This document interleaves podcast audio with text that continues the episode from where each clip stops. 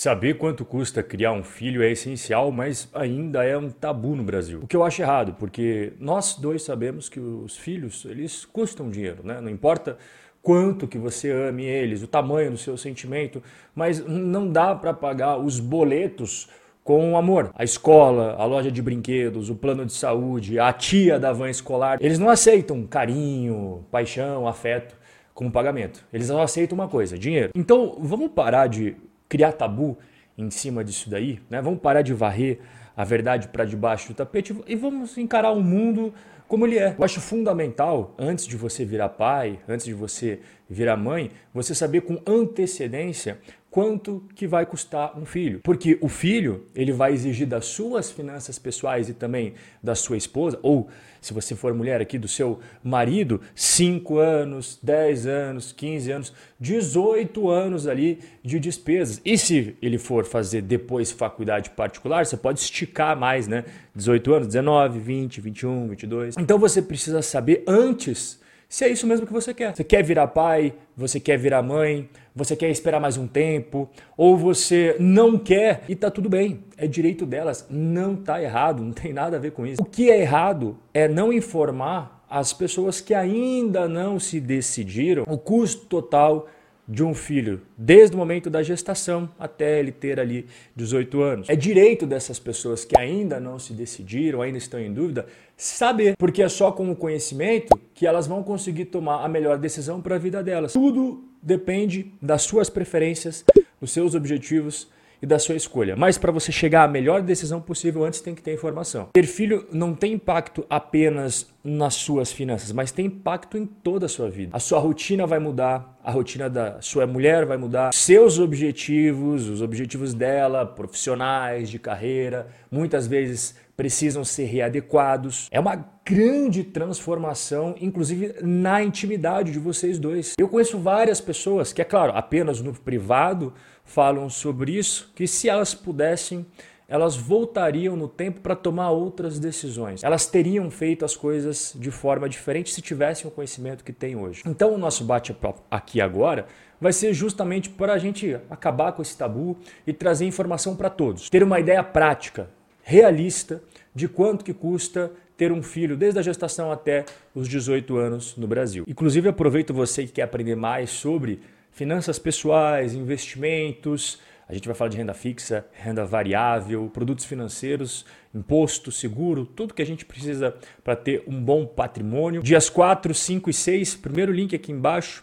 Na descrição você clica e abre essa janelinha. Aqui você vai encontrar todas as informações que a gente vai conversar nessa semana. Você bota seu nome e seu e-mail aqui, ó, botãozinho verde depois e pronto. Vamos entrar de sola no nosso assunto aqui então. Quais são as despesas logo que o seu filho nasce? Olha, antes dele nascer, ele ficou nove meses ali na barriga da mãe, né? Então já tem as despesas antes do nascimento, que são as despesas com o pré-natal e as próprias despesas no parto. Então vale lembrar que durante esses nove meses de gestação, você e a sua esposa, ou você e o seu marido, vão ter despesas ao longo de todo esse tempo. Aí a criança nasce, maravilha, perfeito, momento único na sua vida, e aí começam os gastos da criança já fora da barriga da mãe. Você vai gastar com um carrinho de passear com a criança e o carrinho também para pôr a criança dentro do seu carro ali para ficar bem amarradinha, tal. Banheira, o bercinho do bebê, as roupas. Até separei alguns itens para você ter uma ideia. Aqui você está vendo o preço dos berços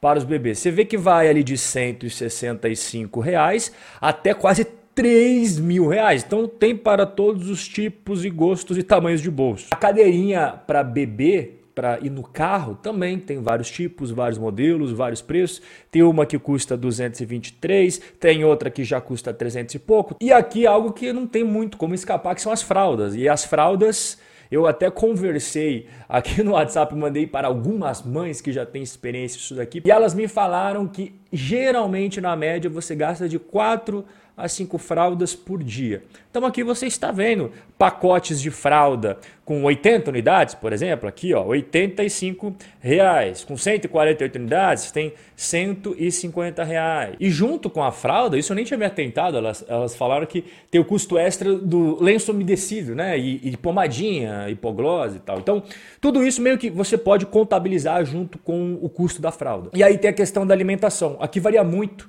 da, da mãe, né? Que tem mãe que pode amamentar, tem mãe que não pode, tem mãe que opta por amamentar e outra que opta por não amamentar. Vai depender muito ali da decisão e também se ela pode ou não pode. Tem o aleitamento materno, tem a segunda opção que é a fórmula, aquela fórmula para bebês. E depois da fase da mamadeira, tem também as comidas sólidas. E aí vai depender se é a mãe que vai fazer a papinha com os alimentos que ela tem na própria casa ou se vai comprar já aquelas papinhas prontas. Eu separei aqui o preço da fórmula para bebê. Você vê aí essas fórmulas aí da Nestlé, por exemplo, né? É, 95 reais, ó, na farmácia concorrente 80 reais. Então você já vê que o mesmo produto tem uma boa diferença de preço. E tem as papinhas. As papinhas, cara, eu percebi que pelo visto aí, me corrija se eu estiver errado, mas a Nestlé acho que domina o negócio de papinhas. Então a papinha aí sai na casa de 7 reais na casa de 10 reais. E aí chega o momento da criança entrar em idade escolar. E essa aqui é uma despesa muito importante no seu orçamento e que ela vai durar anos e anos e anos. Quanto que custa uma mensalidade? Primeiro, os valores da mensalidade de escolas particulares no ensino infantil. Como sempre, os estados mais caros, as regiões mais caras do Brasil, São Paulo, R$ 1.065, Rio de Janeiro, 1.020 reais por mês para botar a criancinha ali no ensino infantil. Aí no Nordeste, peguei Pernambuco, 400 reais. Amazonas fica ali na casa de 685 reais por mês. Mato Grosso já é 970. E aí a criança vai para o ensino fundamental. E você lembra que o ensino fundamental ele tem muito tempo, né? Então ele é dividido em duas fases: a fase inicial do ensino fundamental e a fase final do ensino fundamental, que já é a transição para o ensino médio. E exatamente isso que eu coloquei aqui. Nesta primeira coluna aqui, ó é o valor da mensalidade da escola particular do ensino fundamental nos anos iniciais. E essa segunda parte aqui é dos anos finais. E eu achei curioso uma coisa, porque você pega ali São Paulo, por exemplo, R$ 1.500 o ano final, né? E o inicial fica ali na casa de R$ 1.070, R$ 1.100. Beleza. Rio de Janeiro, a mesma história, né? Os anos finais são mais caros que os anos iniciais. Só que quando você vai, por exemplo, lá para o Amazonas, é o contrário. Os anos iniciais são mais caros que os anos finais. Interessante, né? O Mato Grosso, a, a mesma história. E aí chega na última etapa, que é o ensino médio. E o ensino médio, você vê São Paulo 1.500, Rio de Janeiro quase isso, né? 1.440, tal. Minas Gerais também mais de mil.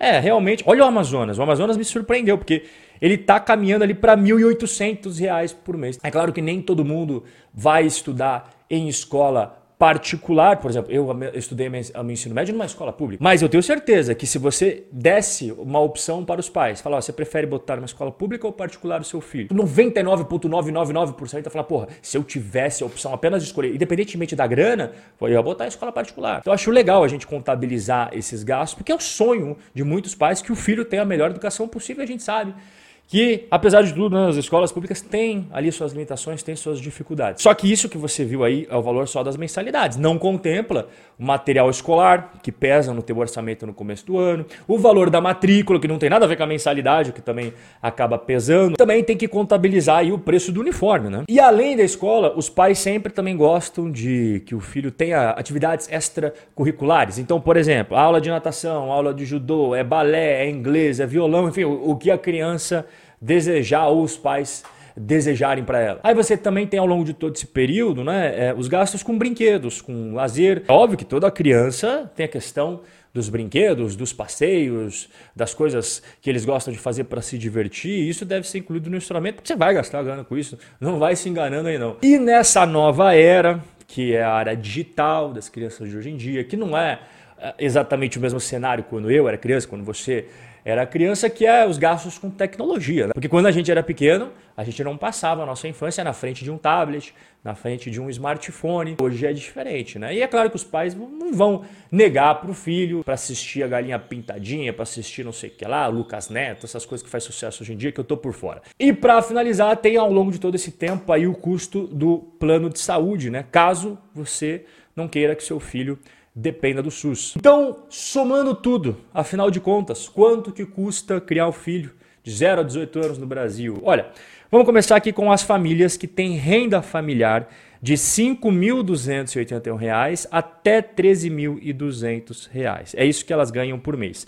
O gasto estimado com filho vai variar entre 480 mil a 1 milhão e 200 mil. Quanto maior a renda ali dentro daquela faixa que eu te falei, maior vai ser o seu gasto. Outra coisa, aonde você vai morar vai influenciar muito aqui também. Já para aquelas famílias que ganham entre 13 mil e 200 reais e 26 mil e 400 todos os meses, o gasto vai de 1 milhão e 200 mil até 2 milhões e 400 mil reais. E para aquelas famílias que têm uma renda superior a 26 mil e 400 reais por mês, aí os gastos partem de 3 milhões e 600 mil e continuam a subir. O que, que eu sugiro para quem tem o sonho de ser pai e mãe e chegou até o final desse vídeo aqui? Antes da chegada do, do filho, você se planejar e fazer toda uma organização financeira um ou dois anos antes da gravidez. É importante, inclusive, que você faça a adequação dos sonhos e planejamentos que você tem para o seu filho de acordo com a sua realidade financeira. Também é muito importante que você, pai, que você, mãe, não se esqueça de cuidar do seu próprio futuro financeiro, sabe por quê? Para que lá na frente você não se transforme em um peso financeiro para o seu filho. Bom, conhecimento está aí, agora você está apto a tomar a melhor decisão para os seus objetivos de vida. Um forte abraço e a gente vai se ver no nosso próximo encontro.